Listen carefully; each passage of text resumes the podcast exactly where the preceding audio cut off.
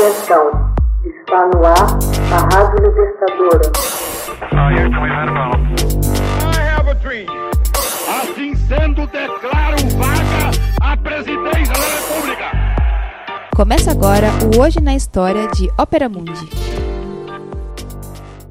Hoje na História, 5 de março de 1953, morre Sergei Prokofiev, compositor soviético.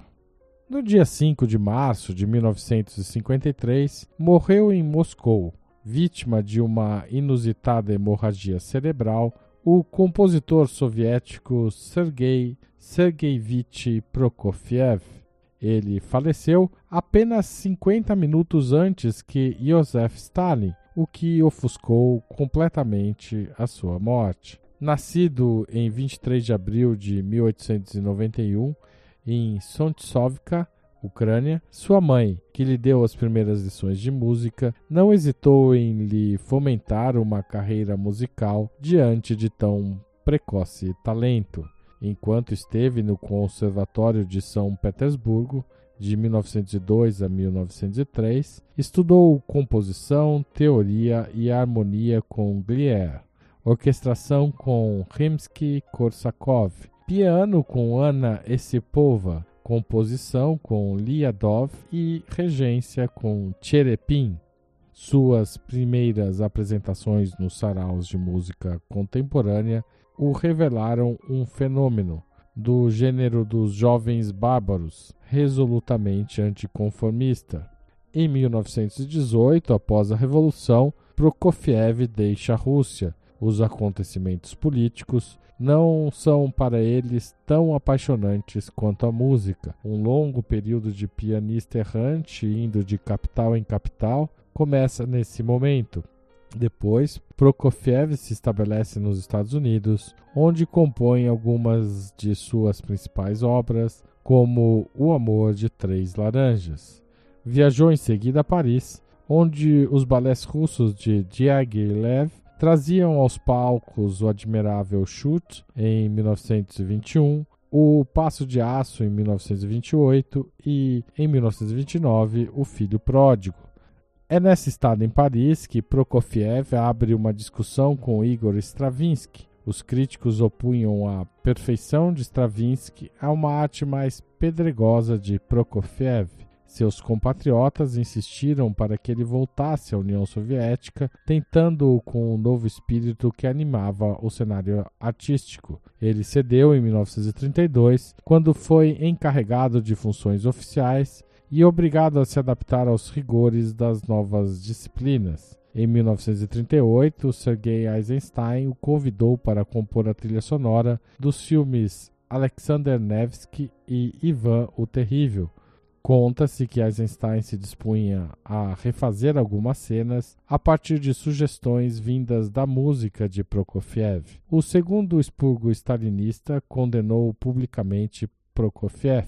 Frente às dificuldades financeiras, o violoncelista Mitslav Rostropovich pressionou Tikhon Krenikov, secretário-geral da União dos Compositores, a entregar 5 mil rublos a Prokofiev. A invasão alemã, em junho de 1941, forçou os principais artistas a fugirem de Moscou. Em 1943, reabilitado, Prokofiev recebeu o prêmio Stalin. Prokofiev trabalhou bastante e compôs uma ópera inspirada no livro Guerra e Paz de Tolstói e um balé em torno do tema da Cinderela e duas marchas militares. Seu maior sucesso nesse período foi a Quinta Sinfonia, por estas obras, que marcaram a vitória sobre o nazismo, receberia um segundo prêmio Stalin em 1945. Em 1947, foi proclamado artista do povo da República Socialista da Rússia. Em 1957, o prêmio Lenin lhe foi dedicado de forma póstuma. O Partido Comunista formulou críticas tão acebas quanto absurdas contra o formalismo de músicos como Prokofiev, Khachaturian e Shostakovich em 1948. Esses autores cederam em demasia aos impulsos degenerados do Ocidente, dizia Zidanov. No entanto, as obras de Prokofiev como Pedro e o Lobo, Romeu e Julieta, Alexander Nevsky, Guerra e Paz e as sinfonias 5, 6 e 7 datam desse período tão criticado pelo partido. Embora tenha se oposto aos diversos movimentos musicais russos, de todos os compositores, talvez ao lado de Modest Mussorgsky, Prokofiev tenha sido o que melhor captou as características da alma russa. Prokofiev descreveu maravilhosamente bem os fatos comuns em sua música. Criou um clima particular, seja dramático ou cômico. Não é surpreendente que tenha composto oito óperas que estão entre as mais importantes de nossa época. Anjo de Fogo toca o fantástico. Guerra e Paz tem temas mais realistas. E Romeu e Julieta, temas líricos, sóbrios e por vezes despojados. Prokofiev possuía uma percepção rara para os ritmos. Mestre da instrumentação, concebeu um método pessoal para tratar das sonoridades orquestrais. Hoje na história, texto original de Max Altman, locução Haroldo Seravo, gravação e edição Laila Manoeli. Você já fez uma assinatura solidária de Opera Mundi? Com 70 centavos por dia, você ajuda a imprensa independente e combativa. Acesse www.operamundi.com.br/apoio.